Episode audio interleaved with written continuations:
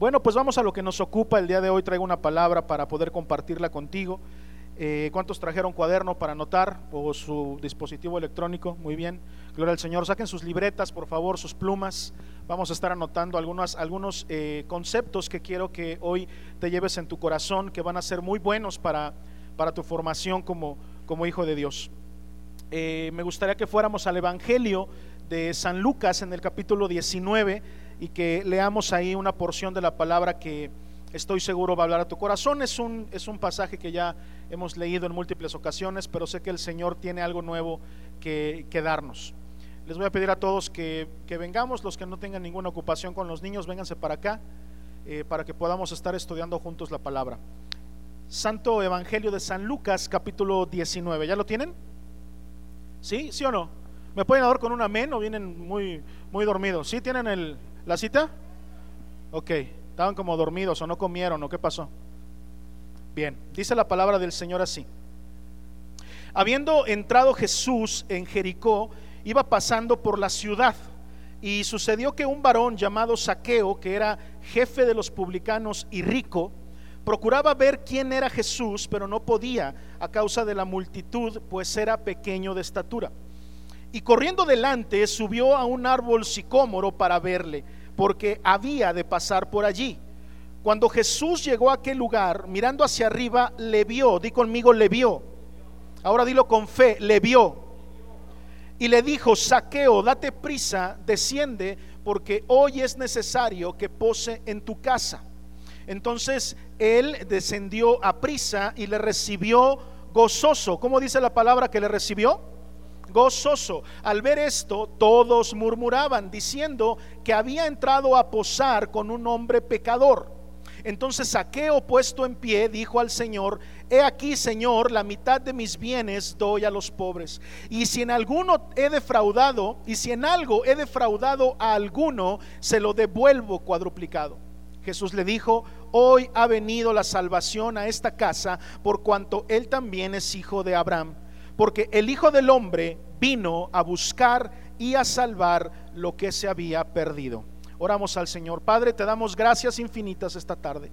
Gracias, Señor, por tu benevolencia. Gracias, Señor, por todas tus bendiciones. No me dejes orando solo, hermano. Quiero escuchar tu voz. Levanta tu voz orando toda la iglesia juntos. Gracias, Padre, esta tarde por tus bendiciones. Gracias, Dios, porque nos has permitido llegar hasta este lugar. Permite, Señor, que todo aquello que quiera interferir, Padre, con que tú hables a mi corazón, sea desechado esta tarde. Levanta ahí tu mano derecha donde estás y dile junto conmigo al Señor, Padre, háblame que estoy escuchando. Levanta tu mano bien alto, díselo con fe. Padre, háblame que tu hijo esté escuchando. Aquí estoy para que tú hables a mi corazón. Dispongo mi corazón para ser eh, enseñado por tu palabra, para ser transformado por tu palabra. Y te pido, Dios, que tu Espíritu Santo me revele lo que esta tarde tú quieres que yo aprenda. Señor, transforma mi vida. No quiero irme igual de aquí, quiero que haya algo diferente esta tarde en mi corazón. He venido, Señor, a escuchar tu voz, no la voz de un hombre, no la voz del pastor, sino solamente tu voz. A ella, Señor, estaré atento. Habla que tu Hijo te esté escuchando. Oramos esta oración, Padre, en el nombre de Cristo Jesús. Y todos decimos... Amén. Gloria al Señor. El título de esta eh, predicación se llama Búsqueda implacable. Apunta ahí el título de esta, de, esta predicación, por favor.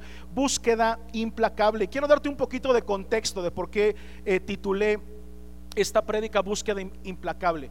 Eh, justamente, creo que fue ayer o antier, ¿no? Que estábamos ahí en tu casa viendo algo de la tele y salió este este, este tema de una, una, película que ya tiene tiempo que salió. Se hicieron tres, creo. No sé si las vieron, alguien las vio esas películas. Pero bueno, para mí la buena es la primera, ¿no? Casi, casi siempre la primera es la mejor, ¿no? De, de las trilogías. Y en esta película ocurre que se, se pierde la hija, ¿no? De, del protagonista, de Liam Neeson, ¿no? Eh, se va eh, con engaño, se la llevan a Europa y en Europa se desaparece. Y entonces hay toda una trama porque él la tiene que encontrar y él está aquí en América y tiene que ir hasta Europa para, para buscarla. Hay una red por ahí de, trata de personas y se hace todo un, un argüende. Ya saben, es la clásica película de, del muchacho Chicho, ¿no? Que las puede todas. La verdad está muy buena, la verdad es que si les gustan las películas de acción, está muy recomendable.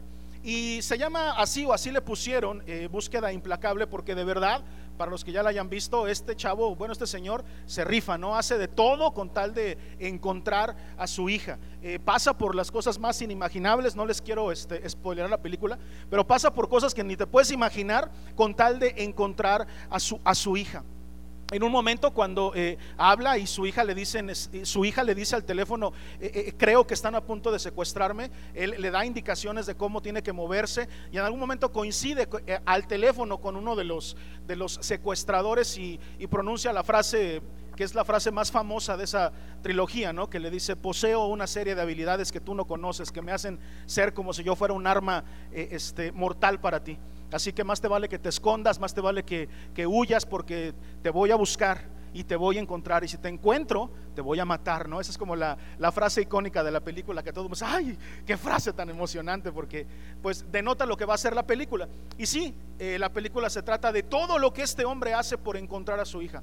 Si no la has visto, te la recomiendo mucho, de verdad, te trae mucho rema. A mí me habló el Señor cuando, cuando vi esa película, porque quiero hablarte acerca de eso, acerca de cómo es que cuando uno quiere conseguir algo, definitivamente hace lo que sea por, por, por conseguirlo, ¿sí o no? Cuando uno anhela algo, cuando uno quiere algo, hace hasta lo imposible por conseguirlo. Es falso cuando una persona dice que te quiere o que le interesa si no hace espacio para estar contigo. Es una realidad. Cuando uno quiere, cuando uno quiere conseguir algo, mira, se busca los medios, ¿sí o no? Busca los medios para poder conseguirlo. Así que hoy eh, quise titularla así porque a veces... Eh, es necesario recordarnos que uno debe de tener hambre cuando llega a los pies de Cristo. una de las, de las más grandes eh, fallas que tenemos como iglesia en este tiempo es la falta de hambre. No sé si están de acuerdo conmigo, pero a veces nos falta hambre para buscar al Señor. Al Señor hay que buscarlo. ¿Cuántos dicen amén? El Señor quiere ser buscado. Oye, pastor, pero tú me has dicho que yo no tengo que hacer nada, que el Señor es el que ha hecho todo, que el Señor es el que dejó el cielo para buscarme a mí, que yo no hice nada, ni siquiera un esfuerzo por poder encontrarlo. Él fue el que salió y el que me buscó y el que me encontró. ¿Cuántos dicen amén? Eso es una verdad. El Señor nos ha encontrado. Pero quiero decirte también que una vez que el Señor nos ha encontrado, una vez que el Señor ha hecho esa maravillosa obra de atraernos con lazos de amor a su presencia, en donde tú y yo no hicimos nada, ¿qué de bueno pudimos haber hecho tú y yo para merecer que el Señor nos buscara?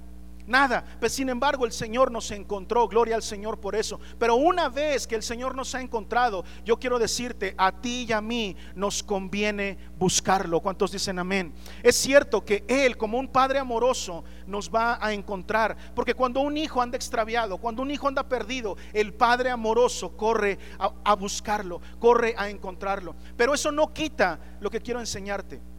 El padre puede ser lo más amoroso que sea, pero es al hijo a quien le conviene buscar al padre. Es al hijo al que le buscar a tu padre te conviene. Ciertamente el padre amoroso va a buscar a su hijo, pero ¿qué le convendrá o a quién le conviene más?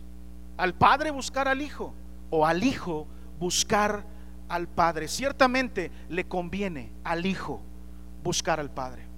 ¿Sí o no? Y, nosotros necesitamos iniciar un proceso un proceso que no va a terminar nunca. Es como nuestra, nuestro proceso de santificación, como nuestro proceso de caminar con el Señor. Es necesario comenzar un proceso de búsqueda. Solamente aquellos que pueden comprender esto van a mantener el fuego encendido en su relación con Dios. Solamente aquel que todos los días busca al Señor, que todos los días tiene la necesidad de encontrarse con el Señor, de, de buscarle y de conocerle cada día más, son aquellos que van a poder mantener el fuego encendido. ¿Cuántos pueden decir amén? Esta tarde a eso. La búsqueda de Dios es fundamental para la iglesia. La iglesia necesita hombres y mujeres que busquen al Señor de una manera implacable que no se eh, rindan ante nada, que no haya ningún pretexto, que no haya ninguna razón, ningún motivo que impida que la iglesia busque la presencia del Señor.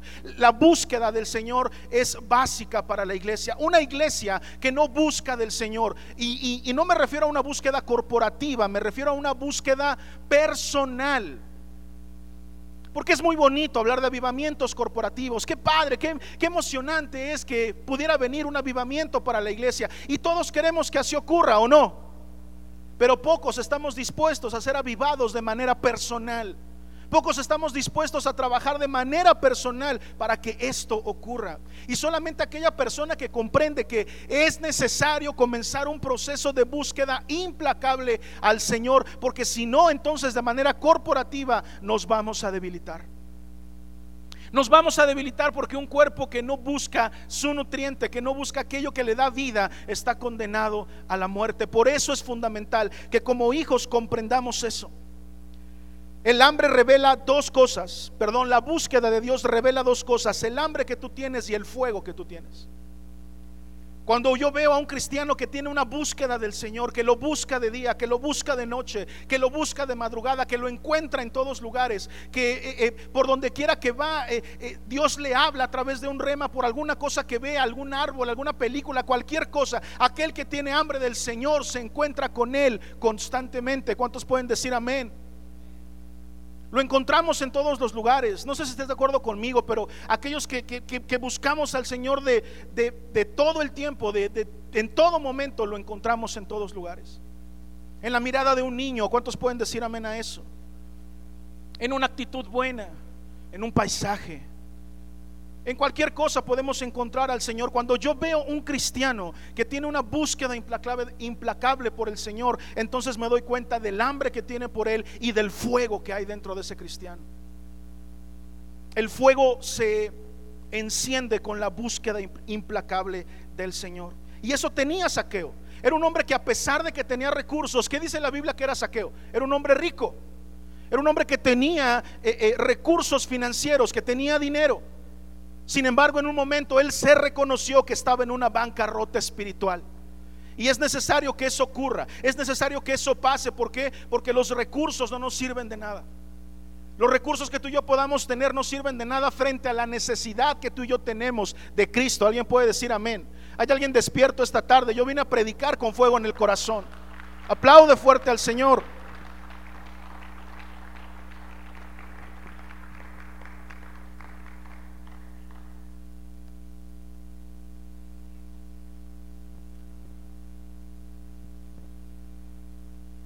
Saqueo se descubre en bancarrota espiritual. Mira, en la iglesia hay recursos. ¿Cuántos dicen amén? ¿Sí o no? En la iglesia hay recursos. Hay recurso humano, hay recurso financiero, hay talento. Hay gente que conoce mucho de la palabra en esta casa. Hay grandes maestros. Tenemos familia, tenemos pastores, tenemos recursos. ¿Cuántos dicen amén? Así que hay muchas, hay posiciones en esta iglesia, claro. Por supuesto que hay liderazgo, que hay gente que ayuda a los pastores a poder llevar la carga de esta iglesia.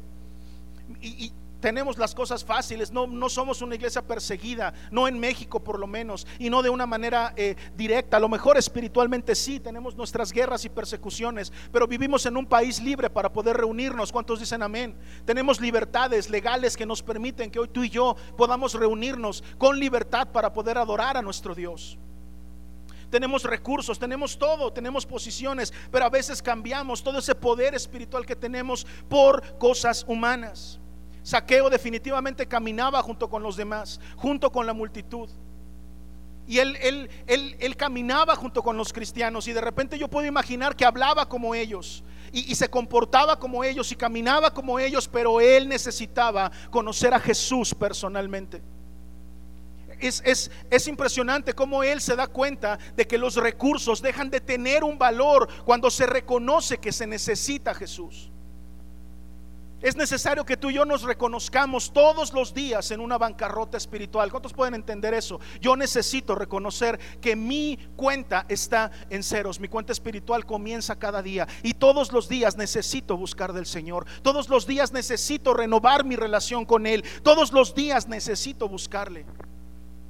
De esa manera entonces yo puedo entender el papel que juega Dios en mi vida. No es simplemente un aspecto de mi vida, no es simplemente un día de la semana, no es simplemente eh, eh, un, aspecto.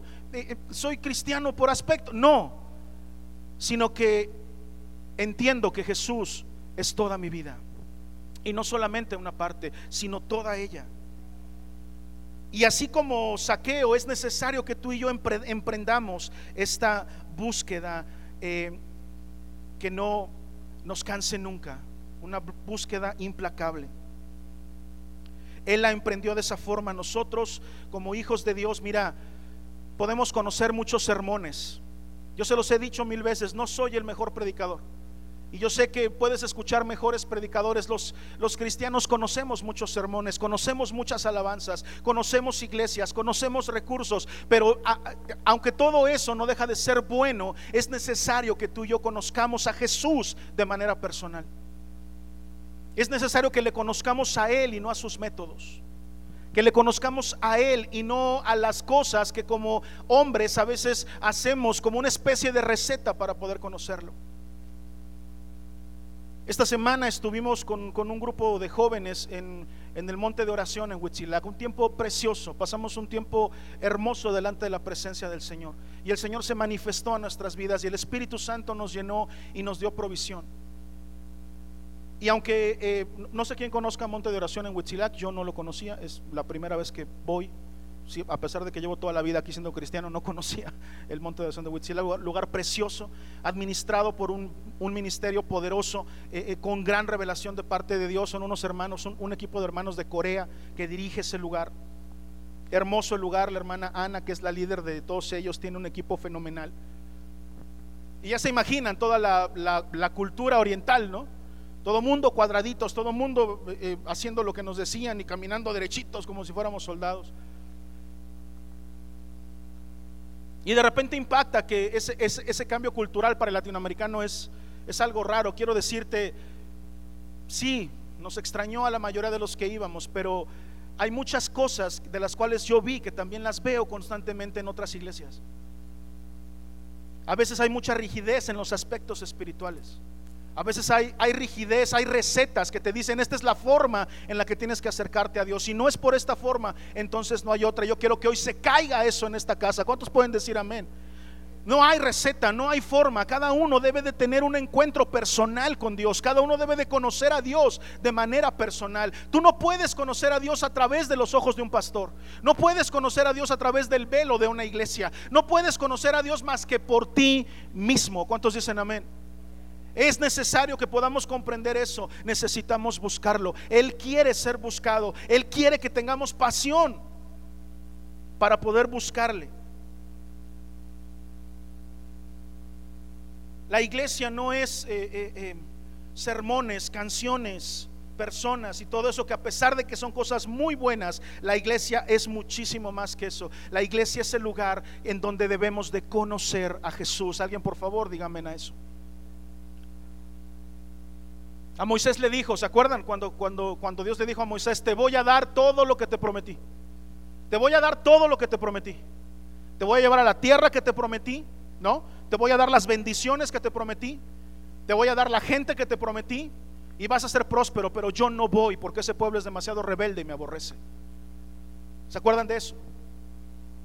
Te voy a dar todo lo que te prometí, pero yo no voy, porque ahí no me están buscando. Ahí ese pueblo es rebelde, ese pueblo no me busca y ese pueblo me aborrece.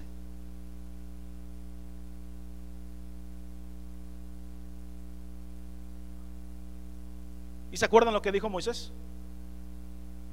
Hermosa respuesta de parte de Moisés. Moisés le dice, si tu presencia, si tú no vas conmigo, yo no quiero nada si tu presencia no va con... Lo más importante para mí es que tú vayas.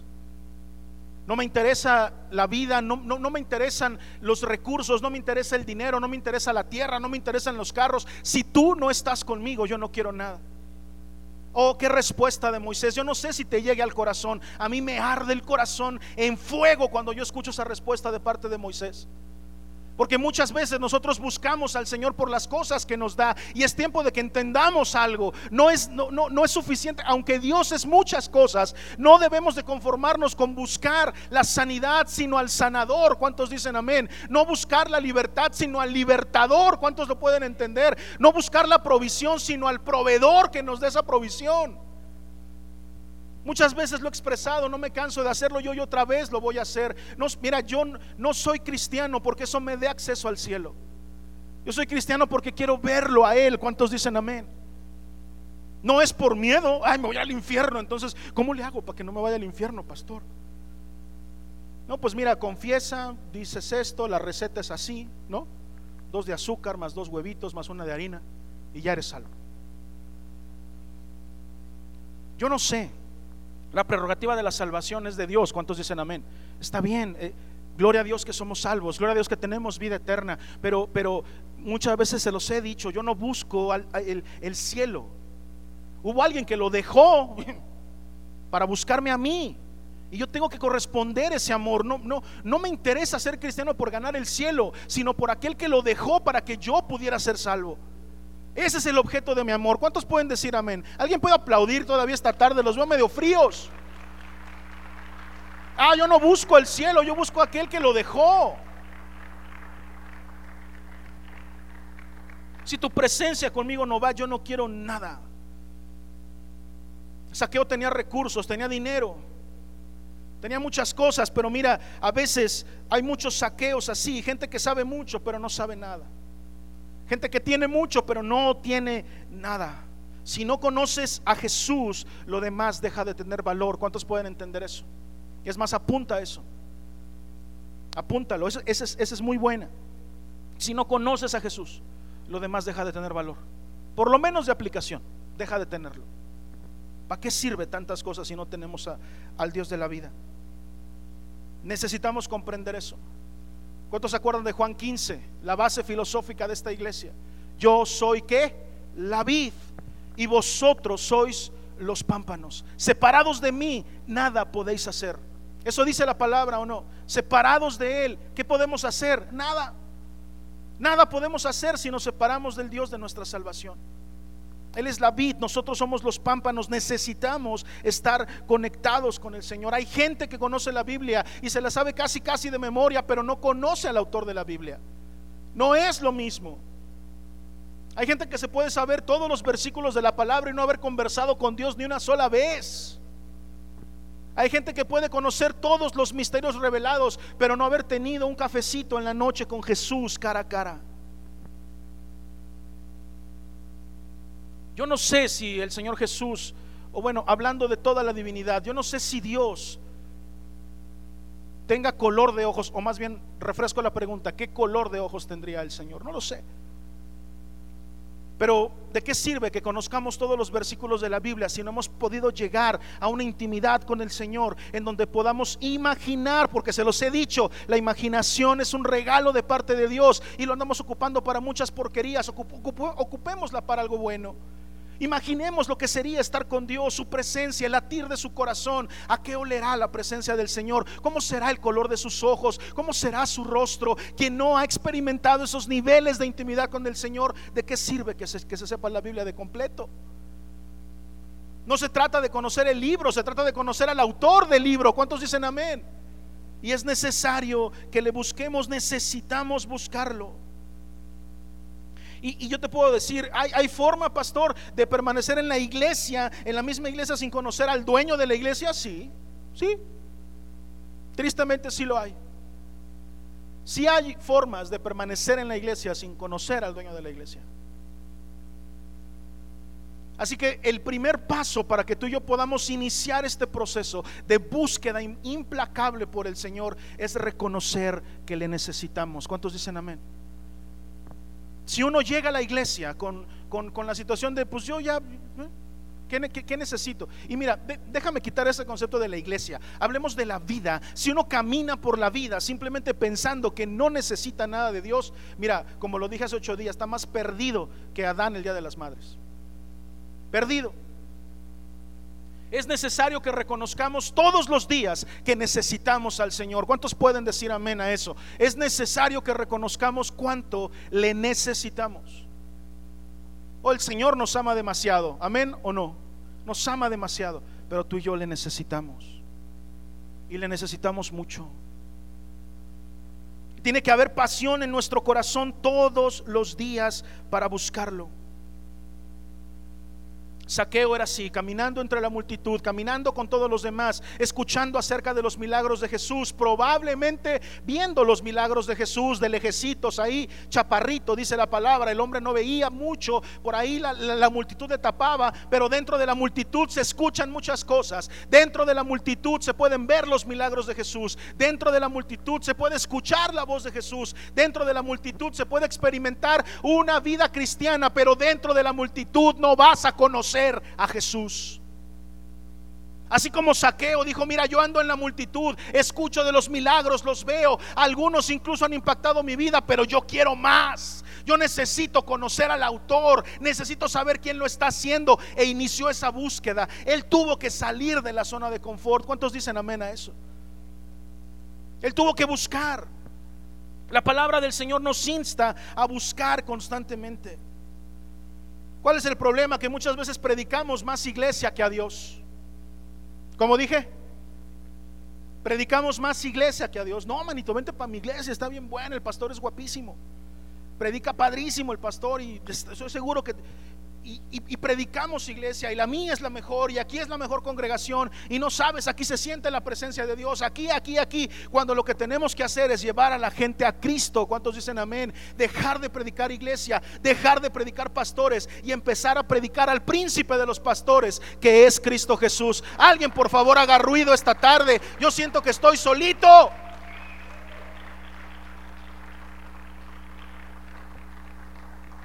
Ay, sí, mi iglesia es la más bonita, no la mía. Ay, sí, tu mana.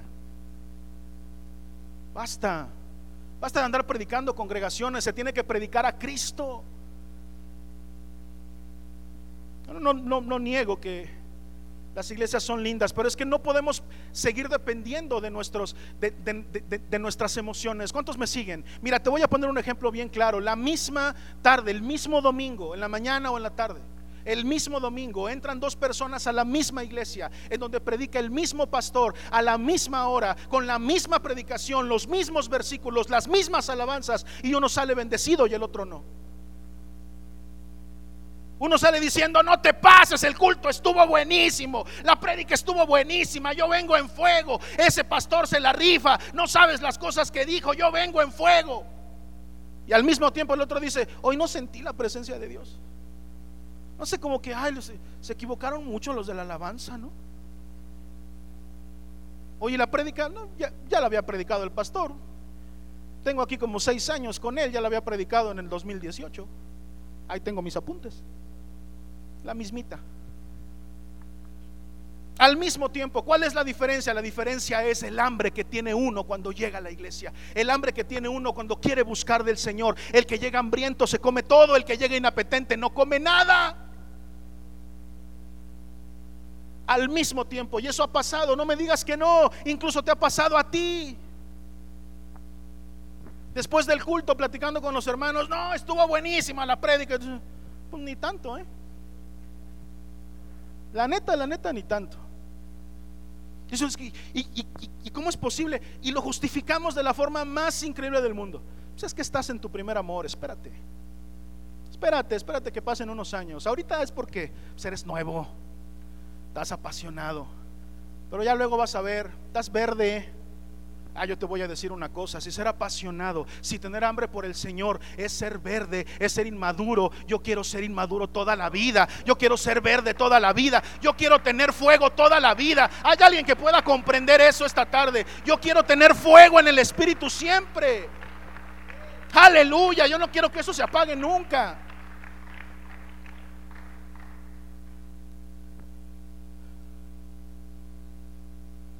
Tienes que aprender a decir con Dios todo, sin Él nada.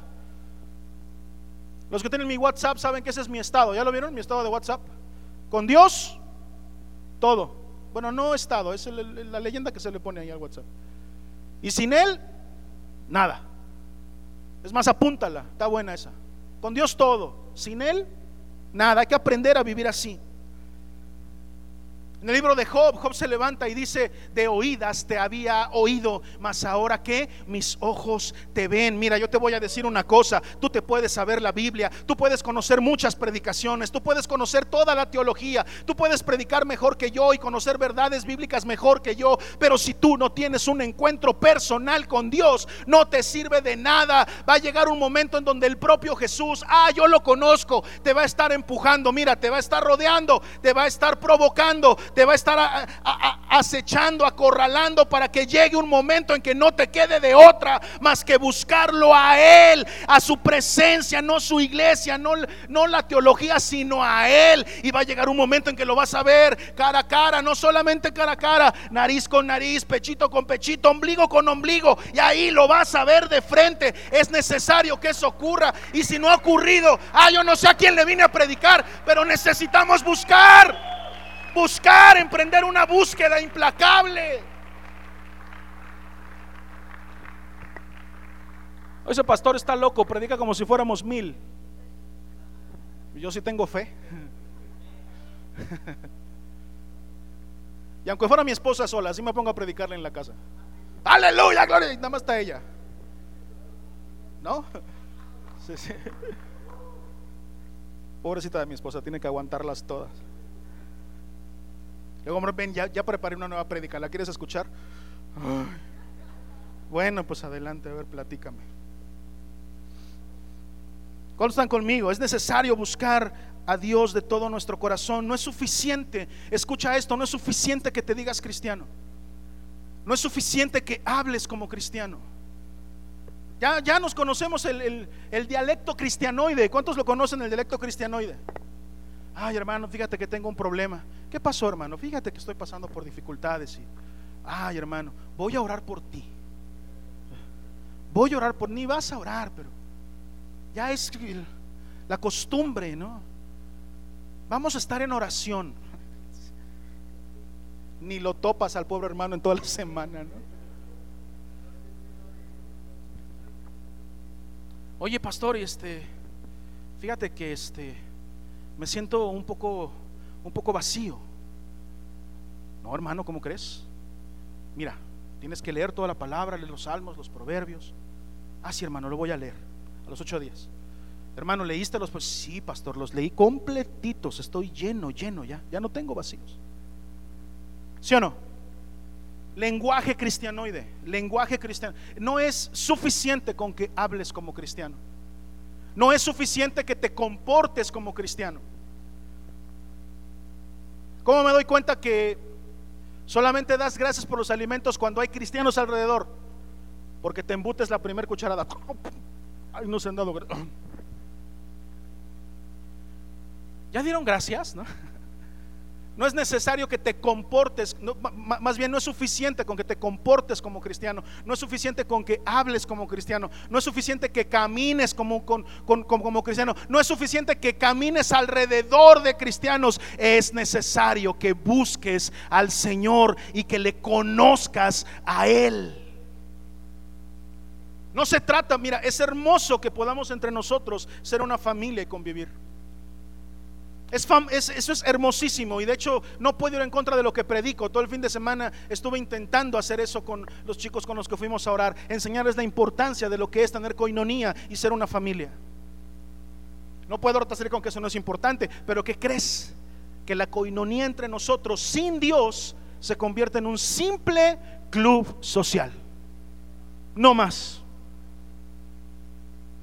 Es muy bonito sentarse con los hermanos y comer y todo, pero si no está a la mesa Jesús, eso no sirve de nada.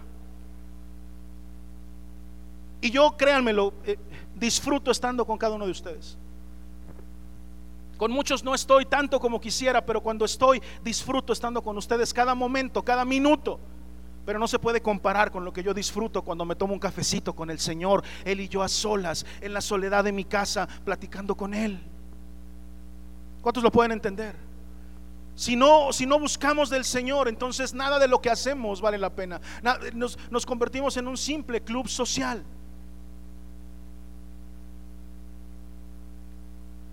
no diferente de los que se reúnen aquí en este lugar que nosotros alquilamos para poder hacer iglesia, no diferente de un club social. mira, si tú vienes a una reunión de estas, te vas a encontrar con que hay actividades altruistas. Y se organizan y salen y, van con el necesitado. En sus reuniones hablan de Dios. Por cierto, hablan del Dios que no conocen. Créanme, lo he estado ahí. ¿Qué quiero decir con todo esto? Si tú y yo no tenemos el ingrediente más importante, que es la presencia de Dios, nos convertimos en un club social. Que, mira, para pronto todos sirven para lo mismo. ¿Por qué nosotros hacemos algo diferente? ¿Por qué nosotros no somos un club social? Porque nosotros tenemos la presencia de Dios de constante en nuestra vida. Es Él el que nos dirige. Yo no sé si le vine a predicar a alguien esta noche, pero te quiero decir una cosa. Nuestra diferencia es Cristo. La diferencia de lo que tú y yo hacemos con lo que hace el mundo es que Dios Dios está con nosotros. Aleluya.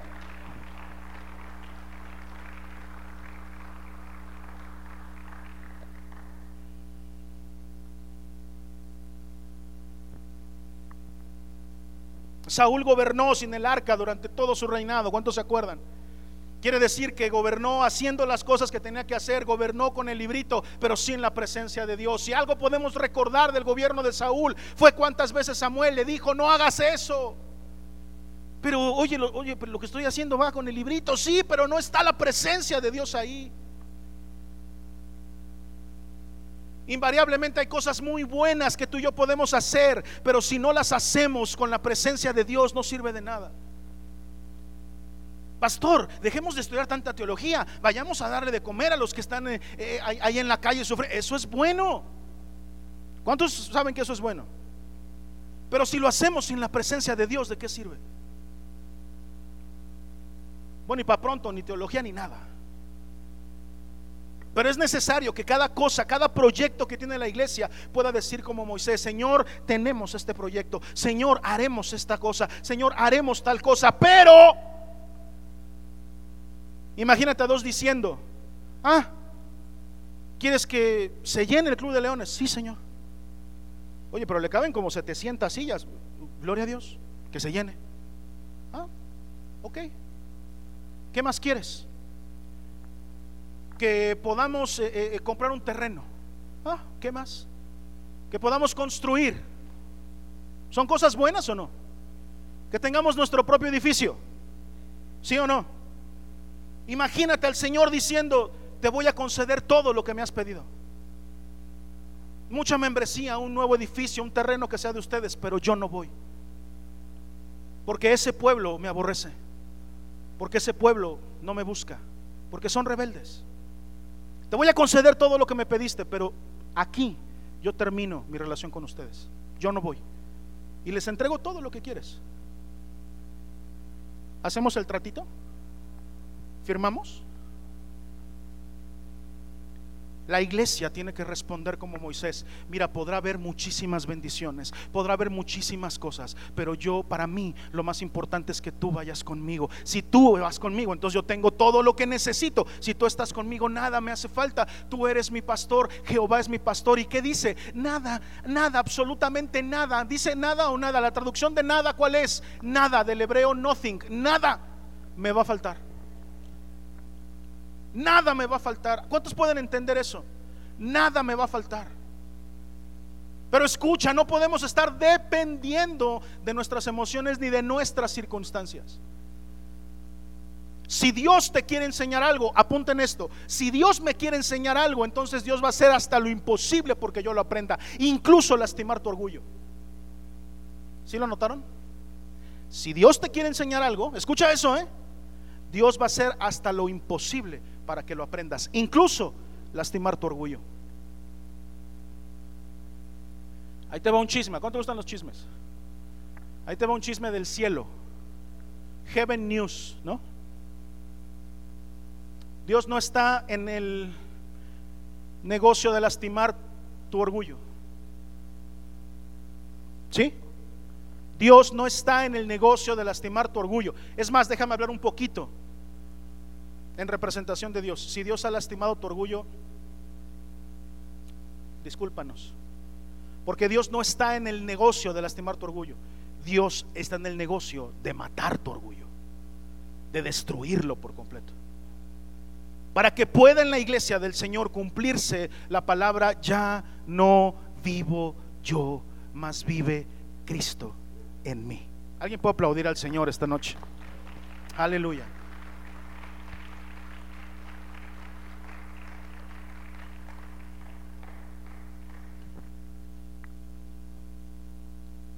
¿Y por qué entonces, eh, pastor, hay personas que, como nos dijo hace ratito, el mismo domingo, unos sí sienten muy bonito y otros no? ¿Por qué? Porque a veces pasa que yo digo, ay, es que pues ese brincó y está danzando, pero yo no siento, yo no siento danzar, yo no siento brincar, porque no conoces al Señor.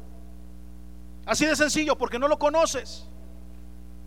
El que lo conoce se prende. ¿Cuántos dicen amén? El que lo conoce vibra. El que lo conoce siente una, algo en el interior. El que lo conoce no puede permanecer indiferente. Pero entonces, ¿por qué si entran dos, uno lo encuentra y otro no? Porque para encontrar al Señor es necesario buscarlo de todo corazón, dice la palabra. Es necesario hacer todo lo imposible por encontrarlo. ¿Cuántos pueden entender eso? Necesitas buscarlo de todo tu corazón. Jeremías 29, del 12 al 13, ¿lo tenemos ahí? Jeremías 29, ¿sí? Creo que sí se los pase entonces me invocaréis. ¿Estás leyendo? Ahí en, las pantallas, en la pantalla, mira, entonces me invocaréis y vendréis y oraréis a mí. ¿Y qué dice ahí? Y yo os oiré, dice la palabra, y me buscaréis. ¿Qué dice ahí? Me buscaréis, dice, y me hallaréis porque me buscaréis de todo vuestro corazón. A Dios hay que buscarlo con todo el corazón. Yo te voy a decir una cosa, lo que tú vengas a buscar a la iglesia, lo vas a encontrar. Aquel que viene buscando al Señor de todo su corazón, con pasión, va a encontrar al Señor. Y lo puede encontrar en cualquier congregación. El asunto es el corazón. que estás buscando? Lo que tú estés buscando, eso vas a encontrar. No, no, no, este pastor, yo vine porque pues, este, estoy soltero y ando buscando una mujer que sea buena, una mujer que pues vengo aquí para ver. Si no vienes buscando a Dios, mira, lo que vengas a buscar, eso vas a encontrar. Uno de mis mejores amigos eh, eh, no es cristiano. Y me dijo, quiero ir a tu iglesia. Le dije, aleluya, gloria a Dios, estuve orando años por ti, qué bueno. Vente. Es necesario que conozcas al Señor, caminar por este lado, hacer estas cosas. No, no, no, no, no. No, yo quiero ir, pero no por mí. No, no, no. Es que mi hija está chiquita, tenía como cinco años ¿no? en, ese, en esa época. Y yo quiero que vaya aprendiendo las cosas de Dios y que pues, son herramientas que, que le vaya bien a la vida. ¿Y sabes qué le dije? Le dije, mira, cuando tú vas en un avión y ese avión pasa por alguna turbulencia fuerte, y el habitáculo en donde van todos los pasajeros llega a despresurizarse, ¿sí? Por la altura a la que va, es una presión tremenda. Si esa cabina llega a despresurizarse, inmediatamente de arriba van a caer unas máscaras, unas mascarillas. ¿Sí me siguen? Parezco como azafata, ¿no? De la parte de arriba van a caer un par de mascarillas. Y, es más, cuando, cuando, cuando las azafatas o los azafatos, porque ahora ya hay azafatos también, ya los conocí te están dando, te están dando esas indicaciones, te dicen, si tú viajas con niños, ¿sí o no? ¿Cuántos han viajado en un avión y que han, escuchado eso? Si tú viajas con niños y, la, y, la, y el habitáculo llega a despresurizarse, póngase primero usted el oxígeno y después al niño. Eso va como que en contra de lo que cualquier padre pensaría. Sobre todo si ves que tu hijo se está ahogando, que el niño está llorando o que le está haciendo como pescadito afuera de la, de la, de la pecera. Y tú ves al niño así, dices, en la torre. Se está ahogando. ¿Y, qué haces? Le intentas poner la mascarilla a él. Sin embargo, la indicación es póntela primero tú. ¿Por qué? ¿Por qué crees? Porque si tú te desmayas, ¿quién va a atender al niño? Porque si tú pierdes el conocimiento, ¿quién se va a hacer cargo del niño? Y hay muchas veces que nosotros nos acercamos a la iglesia para buscar beneficios para los demás. Vamos a la iglesia para qué? Por los niños, el matrimonio. Pues por ahí tengo un, un primo que tiene un problema y mira, y, empezamos a querer resolver la vida de todos los de alrededor, cuando lo primero que tenemos que hacer es buscar la presencia para nosotros mismos, agarrar ese oxígeno primero para ti, arreglarte primero tú. Oxígeno, si tú te desmayas, ¿quién atiende a los demás? Ah, pero mira, bueno, ¿qué les puedo yo platicar? Todos tienen experiencia en eso. Ahí andamos nosotros. ¿ah? Ay, ahí es el oxígeno para este, el oxígeno. Y nosotros, y poniendo mascarilla, ay, ya casi, el último. Yo, aunque yo, yo no importo, Señor, yo, aunque no. Ya. ¿Sí o no? Los demás, los demás pastores. Que van a consejería, luego ya no quieren ir. No, pastor, es que yo venía pues para que se arreglara él. Yo, yo no, yo, yo venía a acusarlo a él. No, no, no, la mascarilla primero tú. ¿Cuántos me siguen? La mascarilla primero tú, si se nos despresuriza la cabina de la vida. primero tú, y ya luego vemos. Pero es necesario que primero haya cosas, que tú seas el primero que busque la presencia de Dios, que tú seas el primero que inicie este proceso de búsqueda, que, que, no, que, no, que no te canses, que no ceses. Mira, hay muchas cosas, como lo dije hace ocho días, que están puestas para impedirte que tú eh, sigas buscando del Señor. Oh, hay muchas cosas. Y a veces es, triste darme cuenta de cómo el enemigo nos gana la jugada, nos gana el ajedrez. Y de repente veo una persona que deja de venir, una persona que ya no está en la congregación por una situación que claramente se ve como es un engaño del enemigo. ¿Para qué? Para, para, que dejes de buscar. A Dios hay que buscarlo de todo nuestro corazón. Dice ahí la palabra, mira, ustedes me van a buscar y me van a hallar. Es una promesa, ¿cuántos dicen amén? Pero es una promesa para aquellos que lo busquen de todo corazón. Que no vengan buscando aquí a la iglesia un beneficio de lado, un side effect, sino que digan, soy yo el que está en bancarrota, como lo dijo Saqueo, soy yo el que lo necesita. Así que si tú vienes a buscar al Señor, te tengo una noticia, lo vas a encontrar. ¿Cuántos dicen amén? Ah, yo tengo noticias buenas esta noche. Tú vienes a buscar a Dios, lo vas a encontrar. Aleluya. Es una promesa. Pero bájala. Baja la promesa. ¿Cuántos dicen amén? ¿Qué significa bajarla, pastor? Hazla tuya, búscalo de todo tu corazón. Y no me refiero a que tengas que brincar todo el tiempo, gritar todo el tiempo. Eso cada quien tiene sus expresiones. Hay algunos que tienen una relación muy personal con Dios y no son tan expresivos, no son tan efusivos. Yo no me refiero a eso. Tú tienes derecho a adorar como tú quieras y a manifestarlo como tú quieras. Hay gente que no va a brincar. Pero hay veces que los que, eh, eh, eh, muchas veces los que no brincan están más encendidos en fuego que los que brincan. He visto personas en, en, fuego así. Mira, préstame mi celular, por favor. un celular, préstame un celular. Ya aquí, gracias. Estamos todos en la alabanza. El celular por este lado. Y una alabanza de avivamiento. Eh, eh,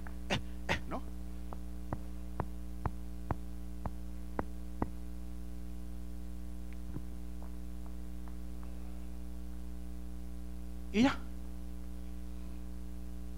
Brincando para las redes sociales, no para el Señor. Gritando aleluya y gloria a Dios porque ahora nuestro Dios es el Internet.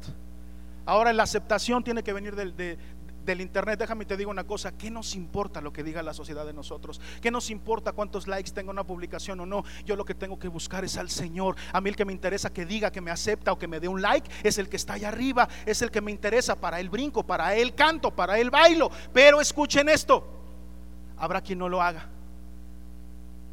Y ese que no lo hace probablemente tenga el corazón más encendido que el que estuvo brincando para las redes sociales. ¿Cuántos lo pueden entender? Al final, ¿de qué se trata? Pastor, llevas dos años predicando eso. Sí. Se trata del corazón. Y tú puedes ver, ¿sí o no se ve, eso se nota. Tú puedes ver cuando una persona puede estar ardiendo en su corazón y ni siquiera, ni siquiera está brincando, ni siquiera. ¿Saben quién es? Puedo presumir. Fercha, ¿dónde está Fercha? Así es Ferchita. ¿Cuándo la han visto brincar a Fercha? No brinca, pero la han visto adorar. Cuando esa niña adora, yo siento que ángeles van a bajar. Te lo prometo, se mete con Dios y tiene fuego en su corazón. Entonces, brinques o no brinques, hagas o manifiestes o no manifiestes, lo importante es que tengas el corazón en fuego y que tu objetivo cuando entras por esa puerta no sea otra cosa más que buscar la presencia de Dios. Dale un aplauso al Señor fuerte, ya estoy por terminar.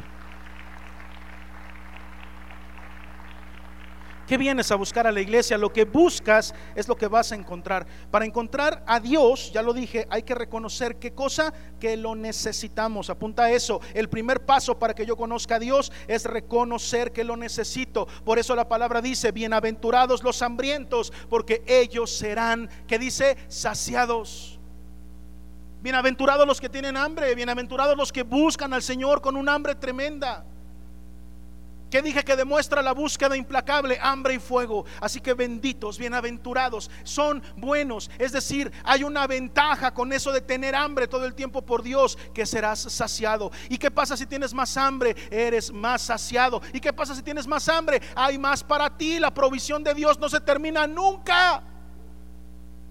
Es un negocio de ganar, ganar. Tengo hambre por el Señor, soy saciado. Pero ¿qué crees? Tengo más hambre por el Señor, soy saciado de nuevo. Tú vas a llegar al Señor y vas a conocer tanto de Él como tú lo permitas. Ahí te va, como tú te conformes. ¿No dijo eso David? Que, mi alma no se conforme, ¿sí o no? ¿Cuánto vas a, a tener de Dios? Hasta donde te conformes. Cuando tú digas, ya hasta aquí, ya no quiero más de Dios, hasta ahí. Pero aquel que tiene hambre, aquel que busca, aquel que dice yo quiero más, ese va a ser saciado. El que diga yo, yo, lo que experimenté hasta hoy ya se terminó, lo que yo comí hasta hoy, eso fue alimento del pasado. Yo quiero mi platillo del día de hoy, yo quiero mi porción del día de hoy. Y todos los días voy a tener hambre del Señor. ¿Y qué crees? Todos los días vas a ser saciado. Qué maravilla, ¿cuántos dicen amén? Es algo maravilloso. Seremos saciados, bienaventurados los que tienen hambre, porque serán saciados, como el siervo, dice la palabra, como el siervo brama que es un bramido, es un grito desesperado. Y como el siervo brama por las aguas, dice la palabra, así clama mi alma. Clama por esa sed, esa hambre que se necesita, que, que se tiene que ser saciada, que tiene que ser saciada y que nada la va a saciar más que el Señor. ¿Por qué? Porque hay muchísimos apetitos, hay muchísimas hambres y muchos los buscamos en otros lugares, con personas, con cosas, inclusive con vicios. Pero te voy a decir una cosa, el hambre que tiene el Espíritu solamente lo llena Jesús, solamente lo llena Dios.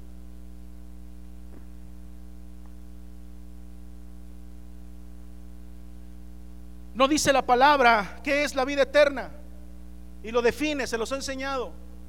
¿Qué dice la palabra que es la vida eterna? Dice que la vida eterna es saber teología.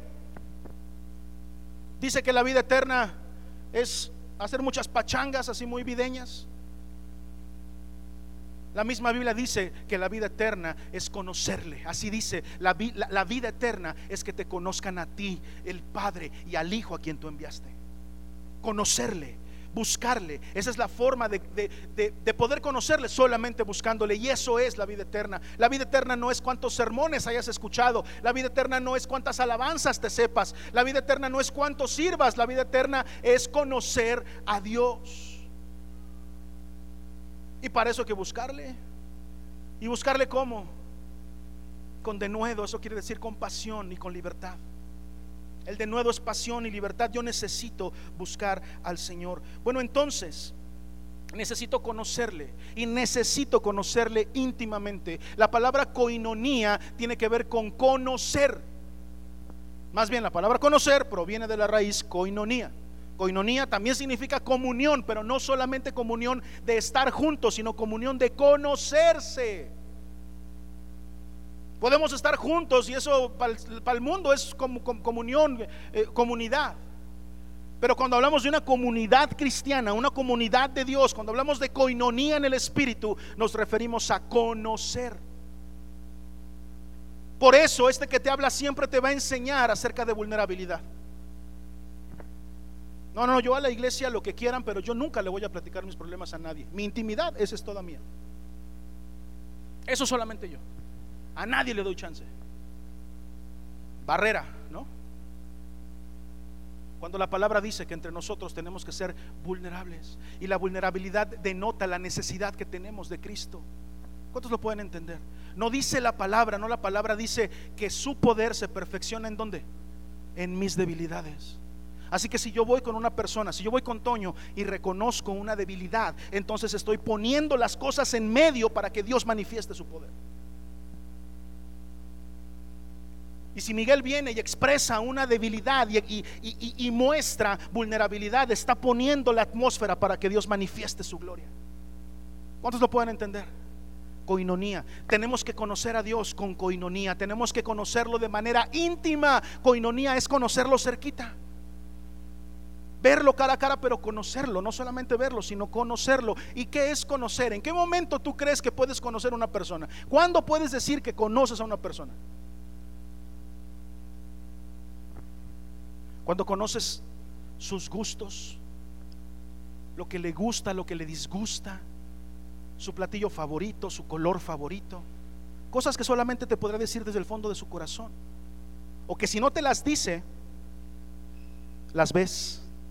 Ah, mira, ya me di cuenta de que le gusta esto, le gusta aquello. Esa es la relación que necesitamos tener con el Señor, una coinonía que nos permita no solamente convivir con Él, sino conocerlo íntimamente. Verbigracia, entonces en resumen, yo necesito conocerle y la forma de conocerle solamente es buscándole. Y para buscarle necesito reconocer que lo necesito y tener tiempos de coinonía, o sea, de intimidad con Él. ¿Mm? Buena, ¿no? Hay tres cosas que se evidencian si tú buscas al Señor. Número uno, la urgencia. El versículo 4 de Lucas 19, que fue lo primero que leímos, dice, y corriendo delante, o sea, había una urgencia, un sentido de urgencia. Mira, los que andamos buscando al Señor, lo andamos buscando con sentido de urgencia. No andamos pasguatos por la vida diciendo, ay al rato, ay después, ay que flojera, ay mejor luego. Los que necesitamos del Señor lo buscamos de manera urgente, corremos hacia Él. Mira, algunos cuando llegamos al Señor, ni gateamos ni caminamos, corrimos hacia la presencia del Señor y nos abrazamos a Él y a lo mejor nos tropezamos en el camino, pero era tanta la necesidad que teníamos que corrimos hacia el Señor. ¿Cuántos me están siguiendo? ¿Cuántos experimentaron eso? Yo lo experimenté. ¿Y sabes qué? ¿Qué pasa? Si es cierto que de repente, ay, es que estabas en tu primer amor. Sí, sí es cierto, pero el primer amor es un hambre que se puede recuperar. Saqueo estaba en la multitud, pero él tenía hambre del Señor. Yo quiero decirte, yo soy un ex saqueo, andaba en la multitud, escuchando, eh, viendo este, hasta los milagros de Jesús, pero me llegó el hambre otra vez y quise ir hasta el frente y me quité de todos y dije, yo necesito conocerlo de manera personal, que se quite la multitud, yo necesito un tiempo a solas con él. Ex saqueo.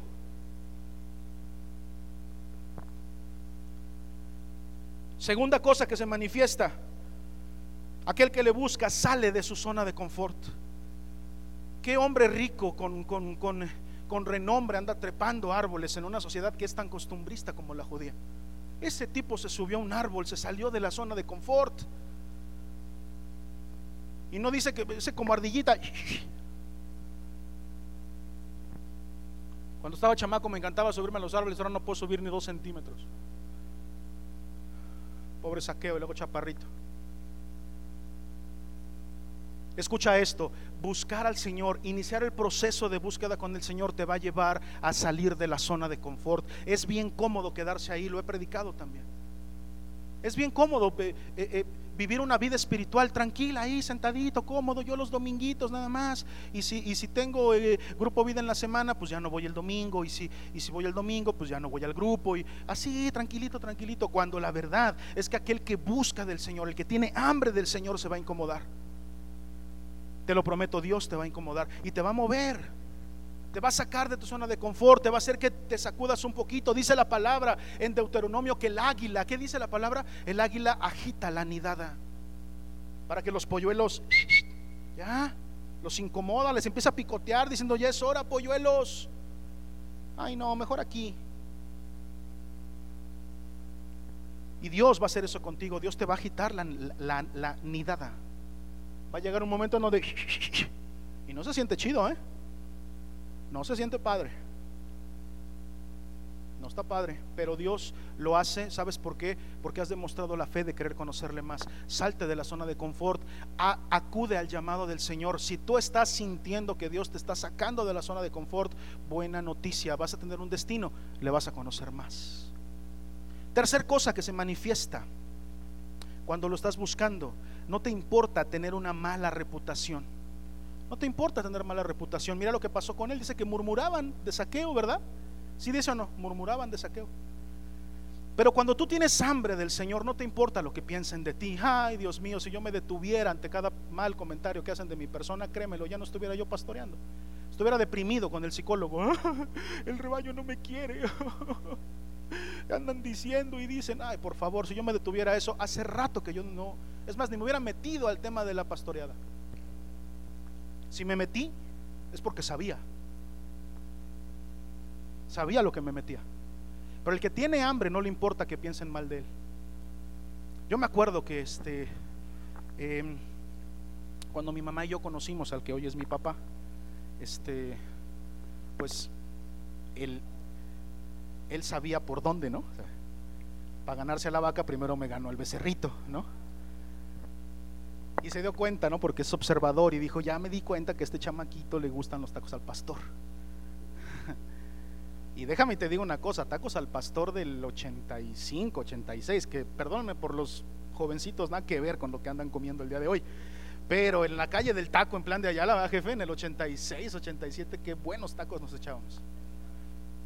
Y entonces, pues mi, papá andaba pretendiendo a mi mamá, ¿no? Entonces íbamos a, los tacos y ¿qué me decía la, mamá?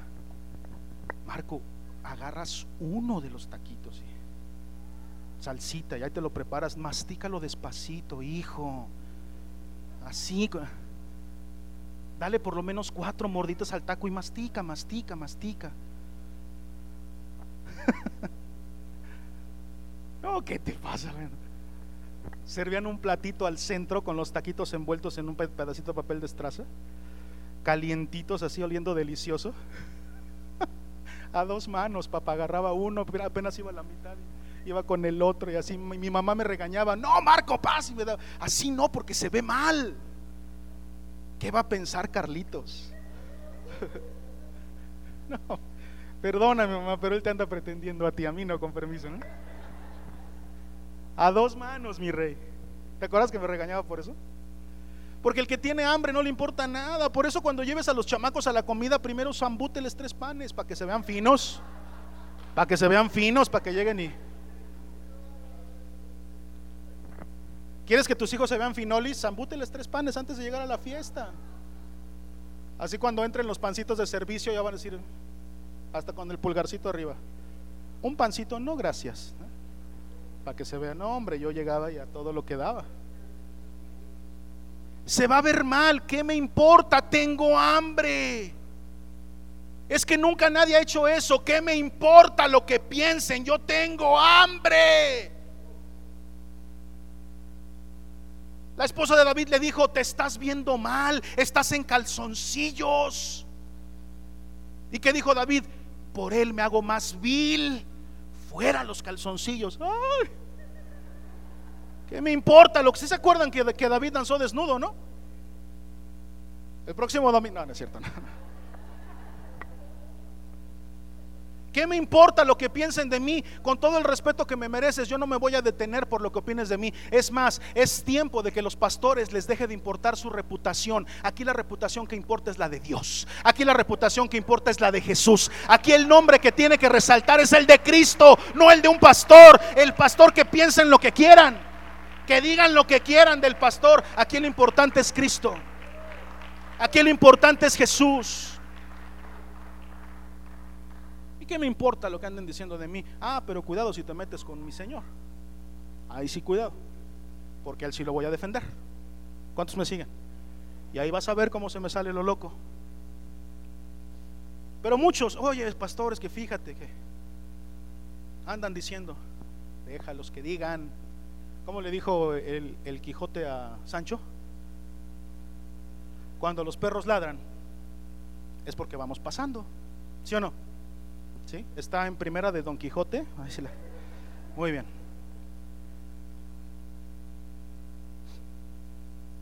Dice mi esposa que nomás a los mangos bonitos se le tiran pedradas. ¿Sí le apuntaste o no? Nadie le tira pedradas a un mango feo. Andan buscando el bonito. No importa lo que los demás piensen de ti, ¿sale? Por Él nos haremos los viles que sea necesario, moriremos lo que sea necesario con tal de que Él sea el que resplandezca. ¿Sale? ¿Le puedes aplaudir al Señor?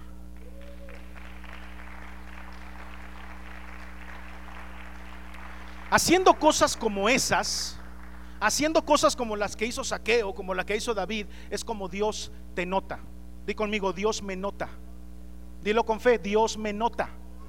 No que Dios no te haya visto, no que Dios no te conozca, no que Dios no sepa quién eres, pero haciendo ese tipo de cosas, cuando tú bajas ese nivel y dices, a mí no me importa lo que piensen de mí, no me importa si hago el ridículo, no me importa si me veo mal, entonces es cuando Dios te nota.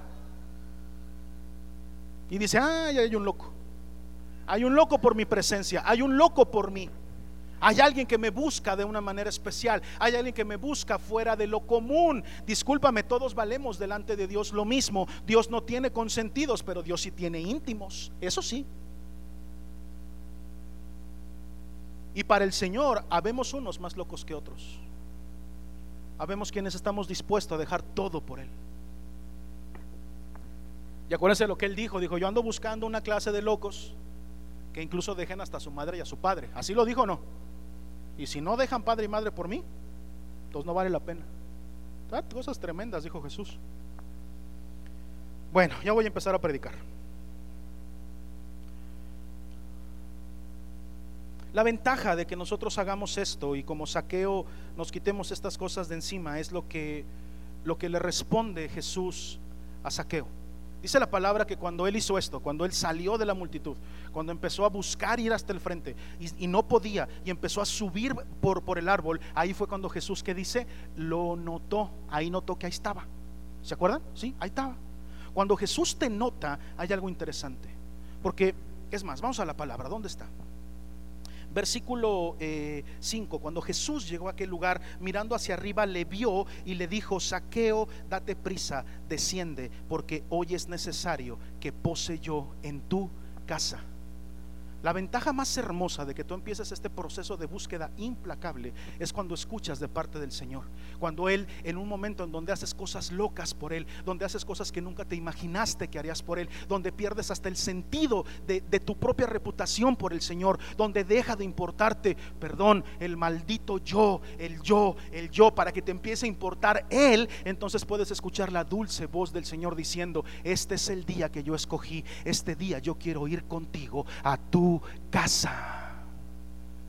El error que nosotros cometemos es que queremos traer la casa a la iglesia, cuando tenemos que hacer de nuestra casa una iglesia. Que, la, que, que, tu casa sea una iglesia 24/7. ¿Cuántos dicen amén? Que cada conversación en tu casa sea una predicación. Que cada momento de música en tu casa sea alabanza. Que cada momento de plática con el Señor sea oración que tu casa sea una iglesia y entonces teniendo la iglesia del Danis, la iglesia de Jimena, la iglesia del Yuli y así en su casa cada quien, ¿qué crees que va a pasar cuando, cuando estemos aquí todos juntos? La gloria de Dios se va a manifestar aquí.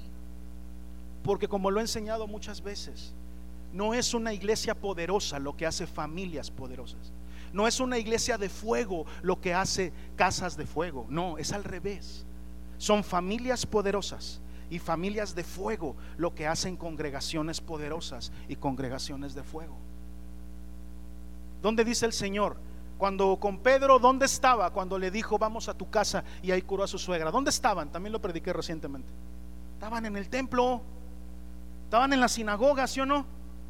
¿Y qué dijo Jesús? Eh, vas a ver la gloria de Dios. Y todo lo que pasó, ¿se acuerdan? En, en la predicación de Hola Suegra ya llegué. ¿Y todo lo que pasó ese día? Estaban en el templo, ¿por qué no lo hicieron en el templo?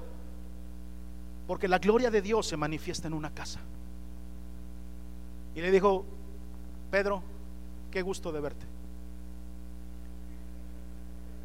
Preséntame a tu mamá, ¿no? A tu suegra, a la mamá de tu esposa. Y ahí se manifestó en la casa de Pedro. Y con saqueo, ¿qué le dijo? Vamos a la sinagoga. Le dijo, no, saqueito. Hey, mira, ven hijo, desciende me voy a ir contigo a tu casa. Yo quiero eso para mí. Yo quiero que el Señor conmigo me diga, ¿sabes qué, Marco? Está bien, en la iglesia nos la pasamos chido. Y está padre lo que hacen como iglesia, pero yo quiero ir contigo a tu casa. Yo quiero estar contigo en tu casa. Y la búsqueda del Señor, buscar al Señor implacablemente, eventualmente va a terminar en que la presencia de Dios va a morar en nuestras casas. ¿Alguien puede aplaudir al Señor y dar un aplauso fuerte, fuerte?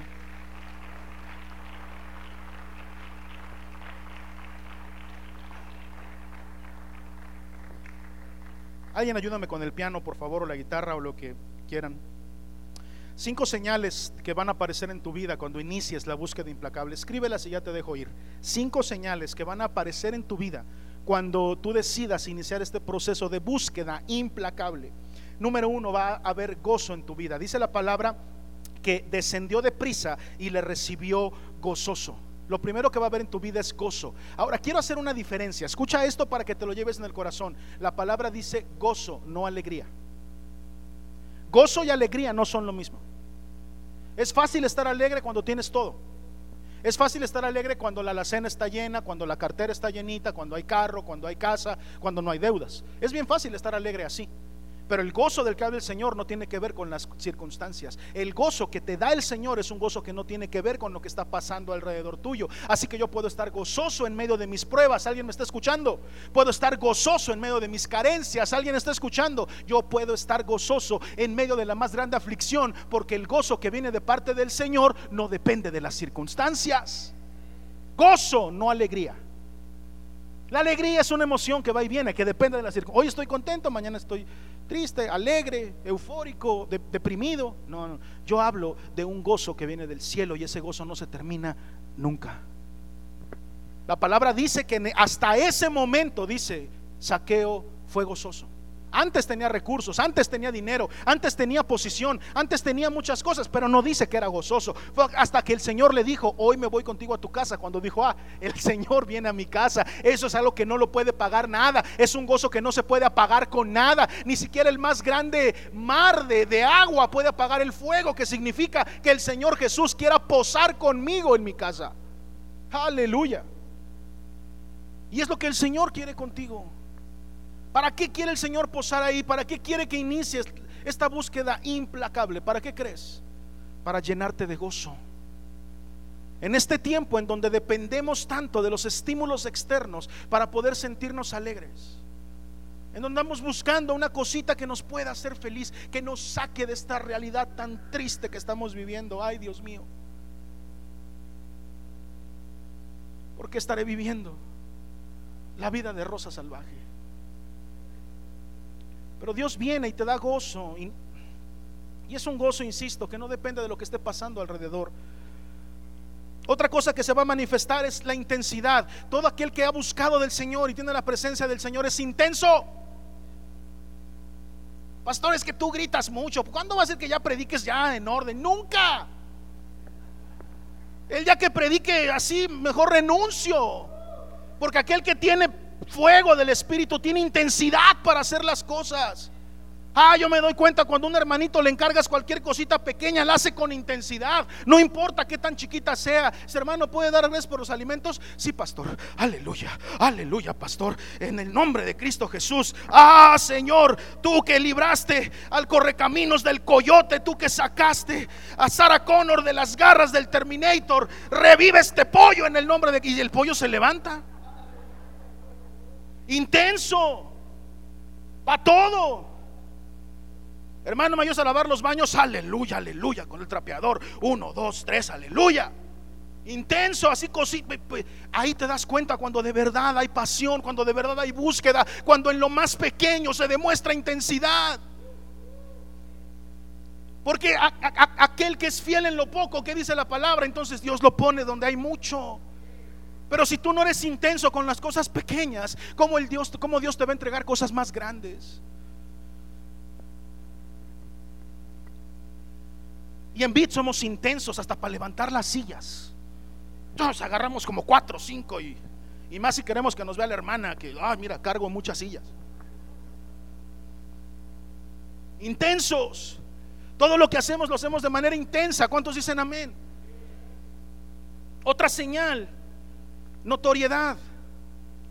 También eso, eso, eso está ahí en el, en el pasaje. Mira, cuando tú tienes, cuando tú buscas implacablemente al Señor, la gente invariablemente va a notar que Jesús está en tu casa. Y van a empezar a cuchichear y van a empezar a decir cosas, pero se va a notar cuando, cuando Cristo está en la casa. ¿En dónde dije? ¿En dónde dije? En la casa, señores, basta del cristianismo de apariencia. Tenemos que dejar de depender de las apariencias dominicales y empezar a vivir un cristianismo de casa. Cuando tú vives un cristianismo de casa, la gente lo nota. Se dan cuenta. Jesús fue a morar a la casa de ese. Que dije entonces que se llaman cinco señales, gozo la primera, intensidad la segunda, notoriedad la tercera. Otra cosa que se va a manifestar, rechazo. Hubo murmuración en contra de saqueo. Ahí te va una, apúntala. Si no trajiste casco, lo siento, la pedrada está dura. Si tú no estás dispuesto a ser criticado, no estás dispuesto a conocer a Dios.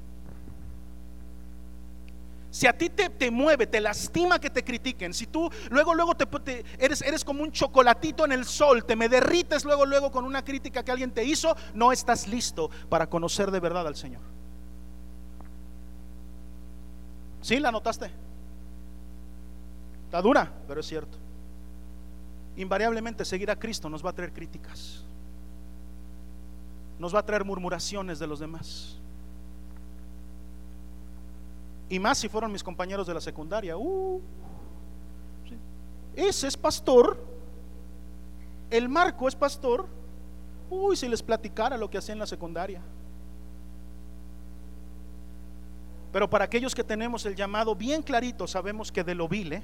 de lo vil, si dice la palabra o no, de lo vil y menospreciado del mundo nos escogió Dios y nos hizo reyes y sacerdotes para gloria de su nombre. De ahí, de esa porquería nos sacó para levantarnos, y, pero por su nombre, no por nosotros, sino por Él, solamente por Él, que murmuren, que digan, que critiquen